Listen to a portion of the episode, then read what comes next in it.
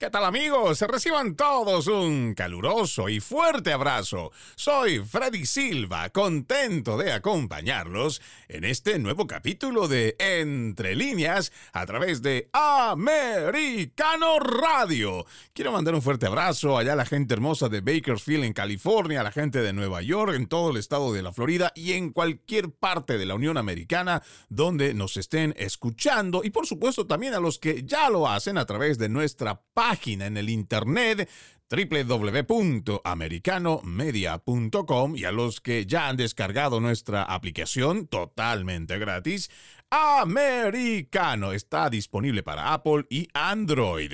También recuerde, este 2023, juntos decimos, no más fake news, no más noticias falsas. Para ello le proponemos este nuestro portal www.americanomedia.com donde usted estará informado minuto a minuto. El día de hoy estaremos hablando sobre el sistema de justicia en los Estados Unidos y cómo ciertas organizaciones sin fines de lucro han venido invirtiendo millones de dólares para llevar adelante políticas de corte progresistas y que son canalizados a través de abogados, políticos y fiscales que en muchos casos están flexibilizando las penas y sanciones contra delincuentes y provocando una escalada de inseguridad en varias ciudades de la nación, sin mencionar que también se está cayendo la credibilidad de nuestro sistema de justicia porque muchos aseguran que estos mismos, ya sea jueces, fiscales o abogados de cortes progresistas, lo que están haciendo es distorsionar, cambiar muchas partes de las normativas y están haciendo cambios con muchos paradigmas que teníamos en nuestra nación y algunos incluso llegan a pensar que es difícil encontrar un proceso justo cuando están estos fiscales de distrito o igual ciertos abogados o políticos inmiscuidos. Es de no creer si es que lo planteamos de esa forma, pero también surgen muchas interrogantes. ¿Será posible que existan intereses para destruir un sistema judicial sólido y con tantas décadas de credibilidad como el que hemos tenido en los Estados Unidos para llevar adelante el desprestigio de dichas instituciones? ¿Estaremos a tiempo para detener ese avance progresista? Bueno, trataremos de resolver esas preguntas y otras en este programa. Pero ¿por qué hacemos mención del sistema de justicia? ¿Por qué creemos que está en peligro? ¿Por qué incluso está cuestionado? Porque esta semana, a propósito de la acusación en contra del presidente 45 de los Estados Unidos por cargos federales, pues hemos ido viendo y hemos ido analizando cómo lamentablemente este llegaría a ser el producto, o sea, la acusación, podría ser el producto de cómo se ha ido dañando nuestro sistema electoral, se ha ido politizando. Quiero comenzar este programa hablando de un artículo que me pareció muy, pero muy interesante y compartirlo con ustedes, hablando específicamente de cómo han ido llevando adelante toda esta ideología de izquierda progresista a través de nuestros sistemas de justicia. Y vamos a ir mencionando algunas de las tantas instituciones, cuáles son sus objetivos. Les decía, aquí tengo un artículo que sale en el New York Post del 16 de diciembre de este 2021, escrita por Isabel Vicente, donde dice, durante los últimos años, el filántropo multimillonario George Soros ha estado financiando discretamente una revolución en la reforma de justicia penal, entregando decenas de millones de dólares a candidatos progresistas en las carreras de fiscales de distrito en todo el país en medio de movimientos para abolir las fianzas y desfinanciar a la policía.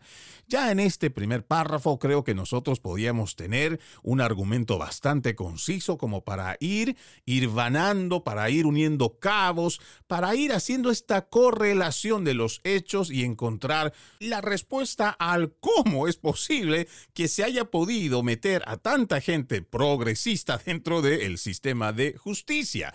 Pues este párrafo nos lo explica muy bien. Dice que durante años se han invertido miles de millones de dólares porque existe un plan de reformar la justicia penal y es precisamente un personaje tan, pero tan cuestionado, no solo en los Estados Unidos, sino fuera de nuestras fronteras, como lo es George Soros, quien está metiendo una gran cantidad de dinero a movimientos que quieren abolir las fianzas, desfinanciar a la policía, igual que ir reduciendo penas para aquellos delincuentes que cometen delitos. Entonces, vamos viendo que no existen coincidencias o cosas que han salido de forma natural de la sociedad. No, existen personas que tienen mucho dinero y que a través de sus fundaciones son capaces de llevar adelante políticas de corte progresistas, pero también hay que reconocer que existe gente que es capaz de vender sus principios, sus convicciones y sumarse a esta agenda progresista a cambio de unos cuantos dólares. Siguiendo en este mismo artículo dice, el año pasado, recuerden que este es un artículo del 2021, dice, el año pasado la Fundación para promover la sociedad abierta, o sea, la Open Society Foundation, otorgó 3 millones de dólares al Centro de Recursos Comunitarios para la Seguridad y la Responsabilidad. El grupo proporciona recursos a organizaciones y defensores locales que trabajan para abordar el daño de la vigilancia policial en los Estados Unidos. Ojo, ¿ah?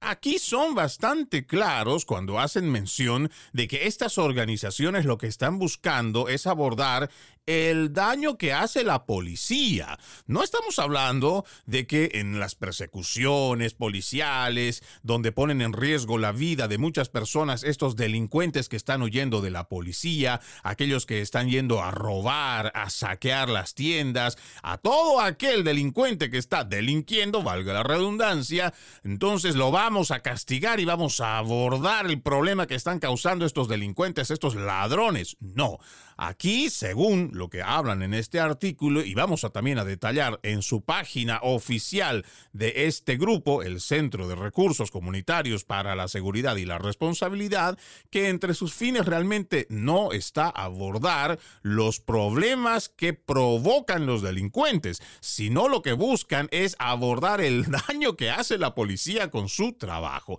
Siguiendo en el artículo dice, el filántropo de origen húngaro, George Soros, y su grupo de organizaciones sin fines de lucro han repartido dinero principalmente en campañas de acción política controladas por la abogada y activista por la reforma de la justicia penal Whitney Timas, de 60 años. Este seguramente es un nombre que le va a venir mucho a la mente. Ella es tesorera del PAC de Justicia y Seguridad, así como de 20 grupos con nombres similares, tanto a nivel estatal como federal.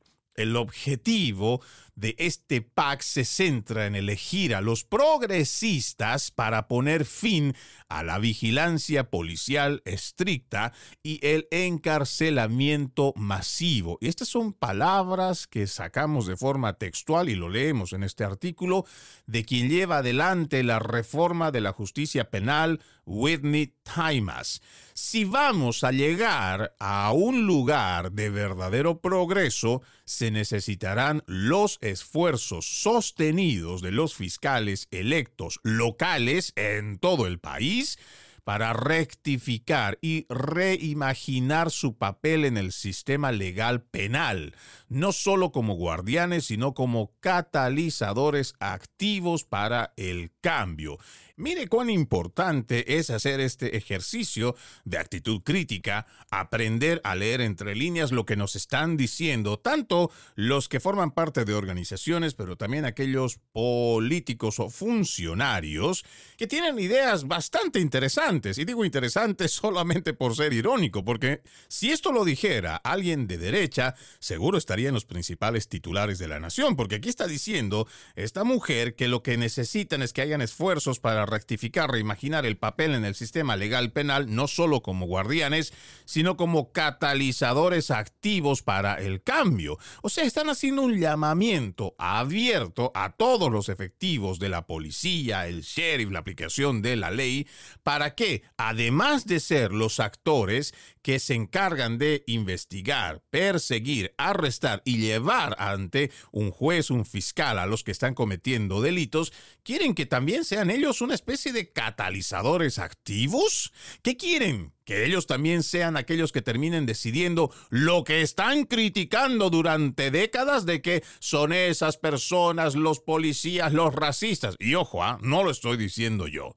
Quienes llevan adelante este tipo de políticas, como la mujer que hemos ido leyendo en su declaración, son personas que tildan a todo el departamento de policía en los condados, igual en los estados, los tildan de racistas, xenófobos, supremacistas blancos, cuando un agente de la policía blanco detiene, por ejemplo, a una persona presuntamente que está cometiendo algún delito y es negro, entonces ya ahí obviamos que hay un delito, que han cometido algo malo. No, simplemente que como se trata de un efectivo de la policía que es blanco y el que está cometiendo el delito, el presunto delito es negro, entonces ya hay un problema racial. Pero, según estos mismos activistas de izquierda, ahora quieren que dejen de ser solo guardianes, sino que tienen que ser catalizadores activos. ¿Cómo funciona esto? Con esa pregunta me voy a la primera pausa aquí. Seguimos, seguimos con más de Entre líneas a través de AMER No se olviden, este 2023 juntos decimos no más fake news. No más noticias falsas, ya lo sabe. Usted tiene nuestro portal www.americanomedia.com, www.americanomedia.com, donde estará muy bien informado minuto a minuto con un equipo de profesionales comprometidos con el periodismo. El día de hoy estamos hablando de nuestro sistema judicial. ¿Cómo es que se ha ido deteriorando a lo largo de los años? ¿Quiénes han ido invirtiendo millones de dólares para que estos lugares que se supone eran los espacios independientes y donde el ciudadano podía creer y confiar en encontrar una justicia transparente, hoy está siendo cuestionado. Estamos leyendo este artículo del New York Post del 2021, 16 de diciembre, con el título cómo George Soros financió a los fiscales de distrito incendiarios legales progresistas detrás del aumento del crimen en Estados Unidos.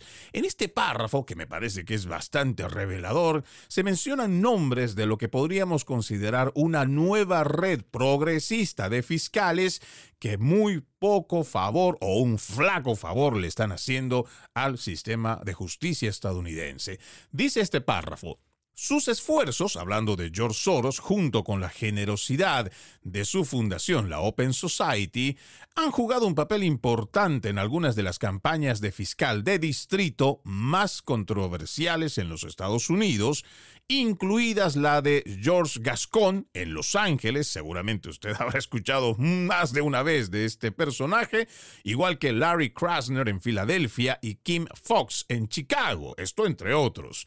Soros también donó un millón de dólares a la exitosa campaña del fiscal de distrito Alvin Bragg en Manhattan, canalizando el efectivo a través del Comité de Acción Política Color of Change, según documentos públicos. ¿Le viene a la mente este nombre de Alvin Bragg, el fiscal de distrito que también acusó a Donald Trump allá en la ciudad de Manhattan?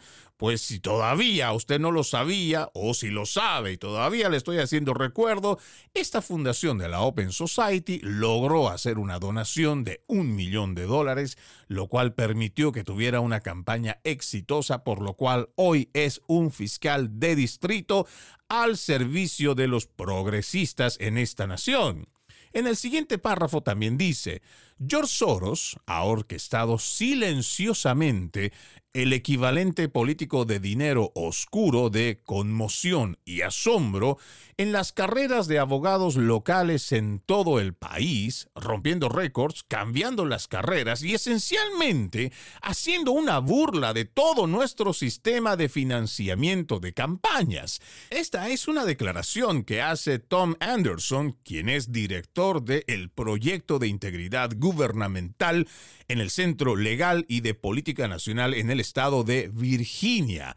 Las llamadas al campamento de Soros no fueron respondidas según esta publicación cuando les preguntaron si esto era cierto en cuanto a la declaración de Anderson. Continuando, aquí dice, entre 2015 y 2019, George Soros y sus comités de acción política afiliados gastaron más de 17 millones de dólares en carreras locales para fiscales de distrito en apoyo a candidatos de izquierda. Esto según Capital Research Center, una organización sin fines de lucro que rastrea el cabildeo y las donaciones benéficas. Se espera, y ojo, este es un dato que me parece que es muy importante que lo mantengamos en mente. Este es un artículo que salió el 2021, así que vamos a ajustarlo a este 2023. Dice, se espera que esa cifra, la mencionada de 17 millones de dólares, vaya a superar ahora los 20 millones de dólares en los dos años siguientes. O sea, en lo que va del 2022 y 23 son 20 millones de dólares o más que se van a seguir invirtiendo en las carreras para quienes sean progresistas y busquen un puesto como fiscal de distrito. Y solo quiero hacer notar que estas cifras que estamos manejando son datos que han sido verificados y que están corroborados. ¿Por qué? Porque al tratarse de una organización sin ánimo de lucro, lo que nosotros conocemos aquí en los Estados Unidos como una 501C, ellos están obligados a dar sus reportes y hacerlos públicos quiénes invierten dinero y en qué también lo gastan. Por lo menos eso dice la normativa. Y por eso es que nosotros mencionamos que estos datos son corroborados. Continuando con la declaración de Anderson, dice, no creo que hayamos visto nunca algo como esto en el que el dinero y los recursos a nivel de elección federal se involucren y coordinen para cambiar de manera efectiva las contiendas a nivel local, donde las restricciones financieras de campaña campaña hacen que sea casi imposible contrarrestarlas. Y agregó también que los opositores conservadores están paralizados por las leyes locales de financiación de campañas que Soros no tiene que cumplir. ¿Por qué? Porque está utilizando gastos independientes y no se coordina directamente con las campañas. Y yo me sumo a esta preocupación que expresa Anderson. ¿Por qué? Porque si nosotros estaríamos hablando de que un fiscal de distrito, independientemente que pueda ser de corte republicano, igual de corte demócrata, sabiendo los valores que tiene cada partido, pero sobre todo que viene y nace de la legitimidad de sus aspiraciones en representación del lugar a quienes va a representar en el cargo público que vaya a ocupar, pues nos parece que sería correcto. Pero ¿qué pasa si viene gente con ideas como las que estamos viendo de un señor que más adelante voy a entrar con un pequeño detalle nada más de George Soros que ha sido acusado en países como Hungría, en donde él no tiene acceso a poder entrar con ninguna de sus organizaciones sin fines de lucro, porque ha sido acusado incluso de desestabilizar las democracias, no solo en esa nación, sino otras naciones en Europa. Entonces, vamos viendo que es posible a través de la inversión de compañías, empresas, organizaciones extranjeras y peor aún, se supone que son organizaciones sin ánimo de lucro que no deberían siquiera meterse en la política, pero están viendo la forma, las triquiñuelas, lo que llamaríamos la chicanería política o legal para que puedan llevar adelante todo este cambio estructural en el sistema de justicia con dinero que viene de afuera, con ideas que nos trae un húngaro que además busca esta filosofía de la Open Society, una mezcla de sociedad abierta, donde todos pueden ser libres, donde ellos abogan porque no existan cárceles, donde hay que reducir la presencia de la policía, hay que dejar que sean las mismas comunidades las que se controlen. Muchas de estas ideas que son bastante disparatadas, pero que están haciendo mella en nuestra nación. ¿Y cómo lo están haciendo? A través de mucho dinero que están invirtiendo precisamente personajes como el señor Soros y que han logrado poner a fiscales que tienen esta misma idea, este corte progresista y que estamos viendo cuáles son los resultados ya en los hechos cuando vemos que está escalando la violencia.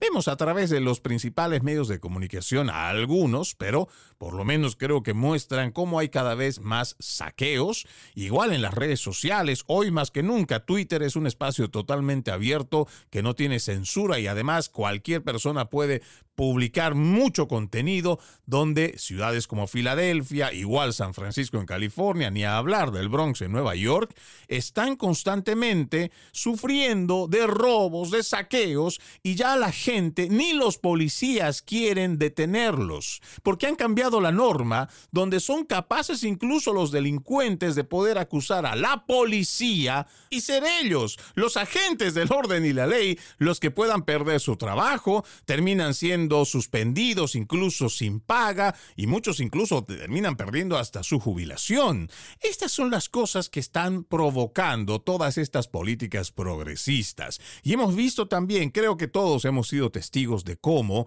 han llevado hasta tal extremo en las manifestaciones del 2020, en el verano del 2020, donde no por días, no por semanas, sino por meses, muchas ciudades entraron en caos y anarquía, destrozaron bienes públicos, bienes privados, se enfrentaron a la policía, quemaron vehículos, quemaron patrullas policiales, hicieron todo esto con la complicidad no solo de los politiqueros de izquierda, sino también con la prensa progresista que de una forma descarada, muy sinvergüenzas ellos, nos mostraban a través de la prensa y con sus reporteros a través de la pantalla diciendo que se trataban de legítimas manifestaciones que además eran pacíficas.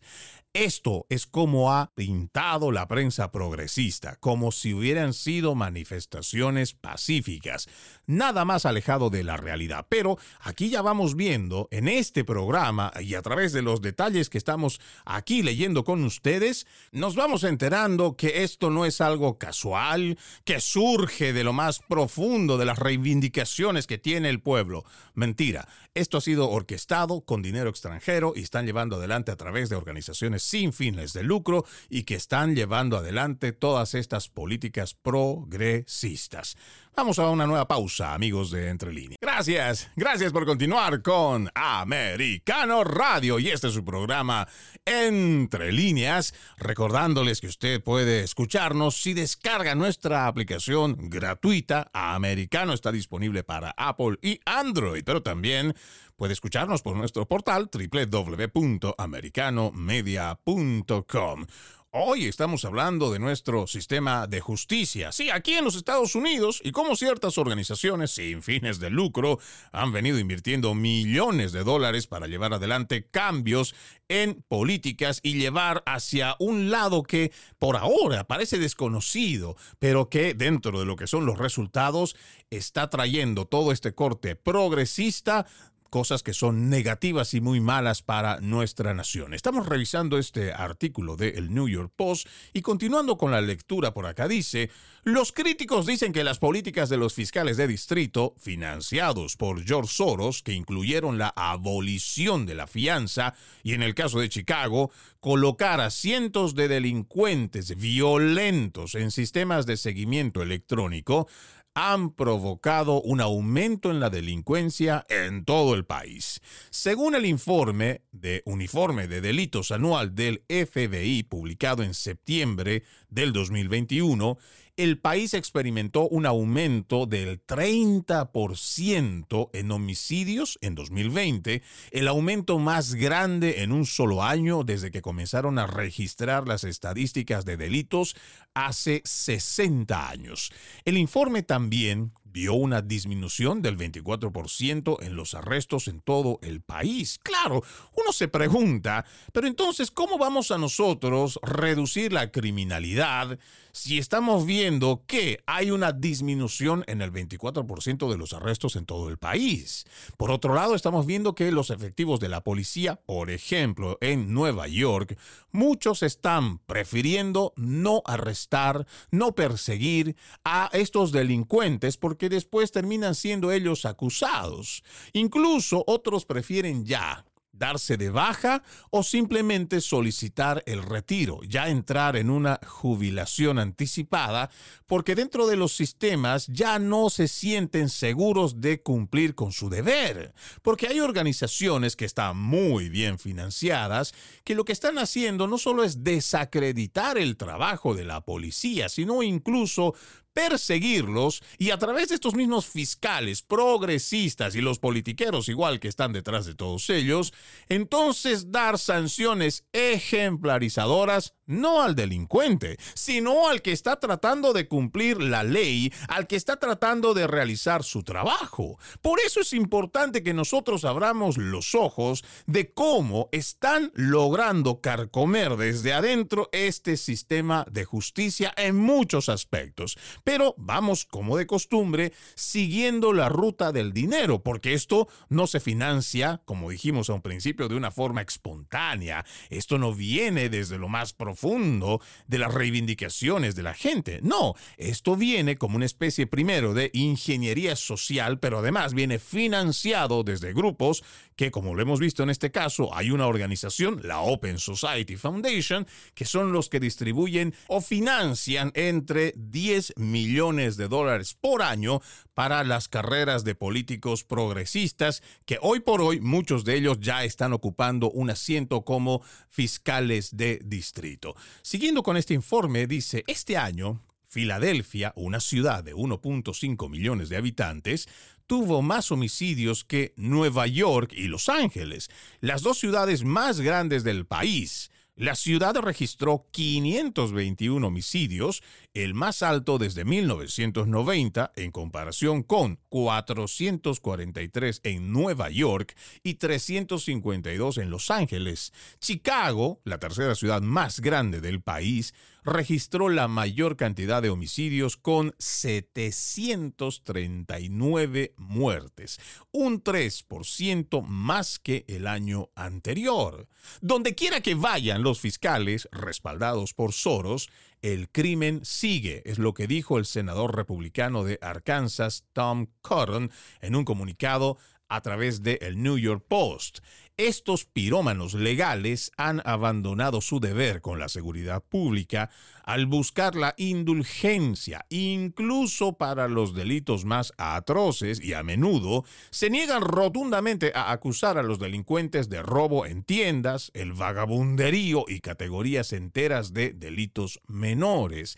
¿Y cuán cierto es lo que dice el senador Coron. Me parece que esto es algo que tenemos que reflexionar muchísimo, porque estamos viendo que muchos de estos delitos, que ya hoy son considerados delitos menores porque las legislaciones lo han cambiado, van en aumento. Y es realmente preocupante que cada vez sean más y más jóvenes, y ojo, de edades cada vez menores, los que están dispuestos a realizar estos actos de vandalismo, de robo ¿Por qué? Porque no existe consecuencias para sus actos, porque incluso mucha de esta gente progresista quiere y prefiere considerar este tipo de delitos como travesuras de gente joven. Por lo tanto, no es necesario siquiera procesarlos y mucho menos tener el atrevimiento siquiera de sugerir que hay que meterlos presos, porque según lo que promueven este tipo de políticas progresistas, las cárceles están llenas solo de decisiones racistas, que según los ideólogos progresistas, lo que pasa en los Estados Unidos es que existe un racismo sistémico, un racismo opresor. Por lo tanto, y en nombre de la justicia racial, entonces no se debe considerar siquiera en llevar presos a estos delincuentes. Esto es lo grave que está pasando aquí en los Estados Unidos y muy pocos se están dando cuenta y lo peor es que a través de la prensa progresista y la manipulación del lenguaje se están comiendo este tema de la empatía y la justicia social y esto se traduce en el incremento de la delincuencia. Lamentablemente, con el aval o la desidia de los mismos ciudadanos o que no les importa o que simplemente creemos pueden estar de acuerdo con estas ideas progresistas. Continuando con más de este artículo, cita precisamente esas cifras. En Los Ángeles, donde los críticos dicen que las reformas de la justicia penal han llevado recientemente a una ola de saqueos y crímenes violentos, George Soros canalizó más de 2.5 millones de dólares a un comité de acción política de California para apoyar a Gascón, quien dejó la oficina del fiscal de distrito de San Francisco para postularse contra el titular Jackie Lacey en el 2020.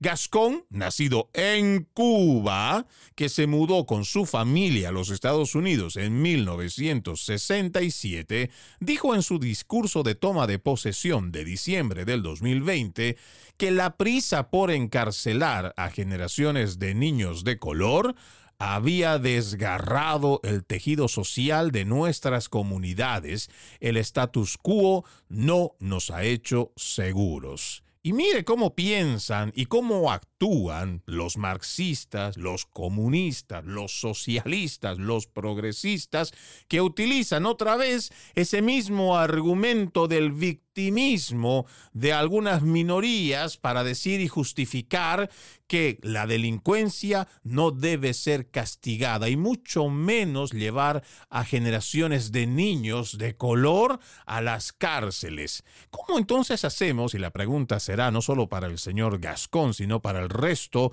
de fiscales y politiqueros progresistas.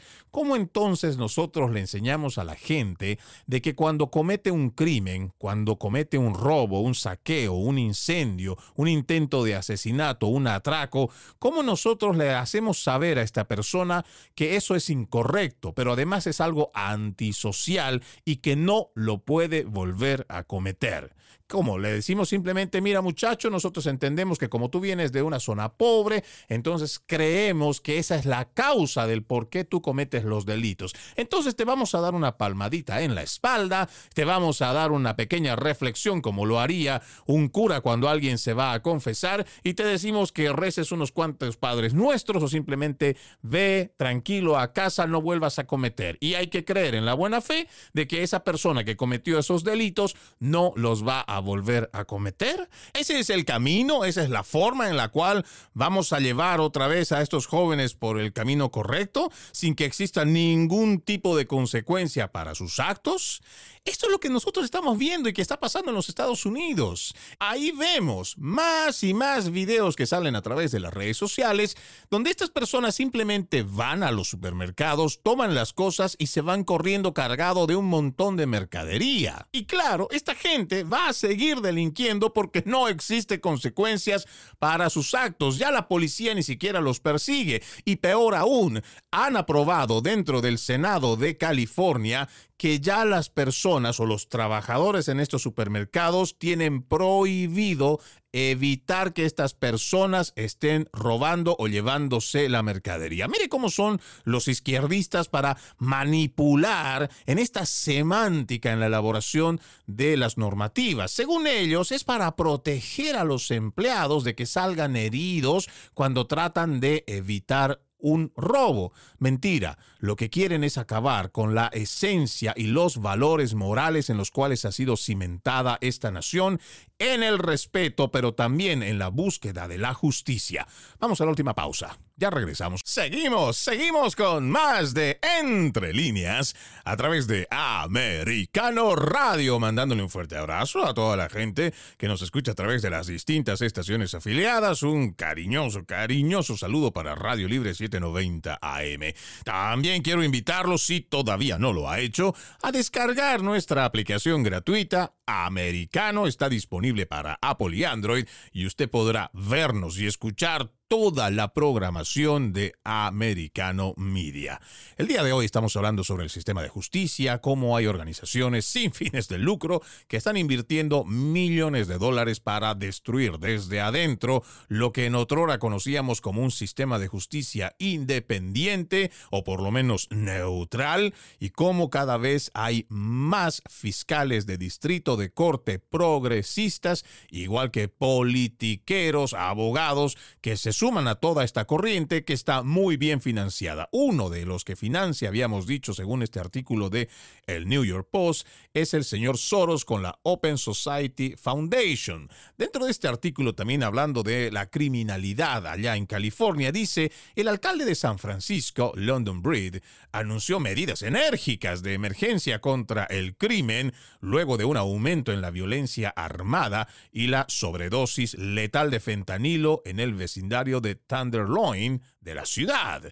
Según este alcalde, es hora de que el reinado de los criminales que están destruyendo la ciudad es hora de que llegue a su fin. Y llega a su fin cuando tomamos las medidas para ser más agresivos con la aplicación de la ley, más agresivos con los cambios en nuestras políticas y menos tolerantes con los que han destruido la ciudad. El problema, y creo que me puedo sumar al análisis de este artículo, es que ese es el verdadero problema de fondo, la aplicación de la ley. ¿Cómo pretendes que un agente de la policía haga y cumpla con la aplicación de la ley si lo que tienes es politiqueros que están flexibilizando la norma al punto que si ellos van tras los que están cometiendo los robos, por ejemplo, por un valor de 800 o 900 dólares, que ya no es considerado un delito mayor, sino un delito menor por el cual va a pasar muchas más horas el agente de la policía, llevándolo hasta la corte, haciendo el reporte y muchas otras cosas que son burocráticas y que van a tener este agente gente yendo de oficina en oficina en vez de que esté en la calle buscando a los delincuentes.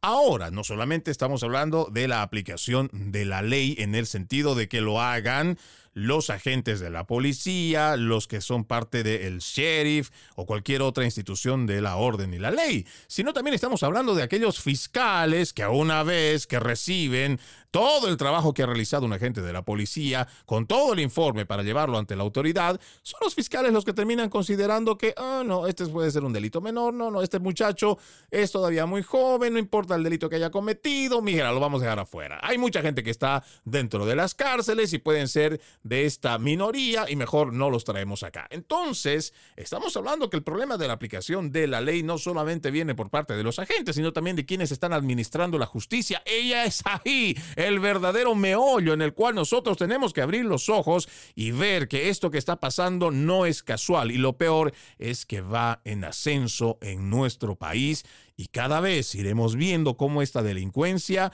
va apoderándose poco a poco de nuestros barrios, nuestras ciudades, nuestros condados y por último serán los estados y la nación. En más este artículo dice Kim Knox de Chicago fue el primer éxito de George Soros. Él contribuyó con 300 mil dólares a su primera campaña en 2016 y otros 2 millones de dólares para su exitosa reelección el año pasado. El fiscal estatal del condado de Cook fue criticado cuando su oficina desestimó todos los cargos en la acusación formal original de 16 cargos contra el actor de Empire Jesse Smollett en 2019, tres semanas después de que un gran jurado la emitiera pues el señor Smollett fue condenado por organizar un falso crimen de odio y que seguramente usted también lo ha escuchado. La financiación de George Soros no termina con la elección de fiscales progresistas.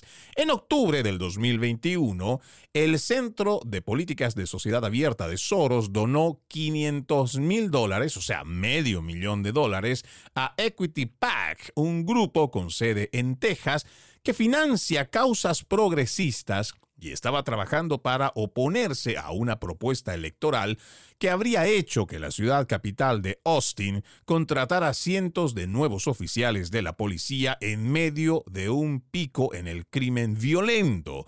Aunque la ciudad ha visto un aumento del 10% en agresiones con agravantes durante el 2020, la proposición A fue derrotada abrumadoramente, aparentemente gracias a la inyección de dinero efectivo de George Soros, que financió campañas publicitarias en todo Austin, Texas. La donación de Soros se produjo un año después de que su organización, sin fines de lucro, canalizara 652 mil dólares al grupo PAC de Justicia y Seguridad Pública de Texas que respaldó la elección de José Garza quien asumió el cargo de fiscal de distrito del condado de Travis con sede en Austin. Como ustedes podrán haber escuchado en este artículo, me parece que es muy revelador cómo hay una danza de millones de dólares que son destinados a estos actores progresistas y cómo sus decisiones hoy están teniendo un grave impacto. Había dicho al principio, en la lectura de este artículo, que hacían referencia a esta organización de Community Resource Hub.org, que vendría a ser el centro de recursos comunitarios para la seguridad y la responsabilidad. Y según ellos, porque esta es su página oficial, usted lo puede encontrar, como se lo dije, en communityresourcehub.org, dice que su responsabilidad es trabajar para garantizar que todas las personas tengan acceso a recursos y herramientas para abogar por el cambio de sistemas y la responsabilidad en la aplicación de la ley. Hablamos de organizaciones sin fines de lucro que abiertamente dicen que quieren participar en el cambio del sistema y responsabilidad de la aplicación de la ley. Por supuesto que para llevar adelante eso tienes que inmiscuirte en la política y se supone que las organizaciones sin fines de lucro no se deben meter en política. Pero a ver, veamos algo más que dice aquí. Este centro, según la página, sirve como un recurso para defensores y organizadores locales que trabajan para abordar los daños de la vigilancia policial en los Estados Unidos y buscan cultivar la seguridad y responsabilidad de la comunidad fuera del sistema legal penal.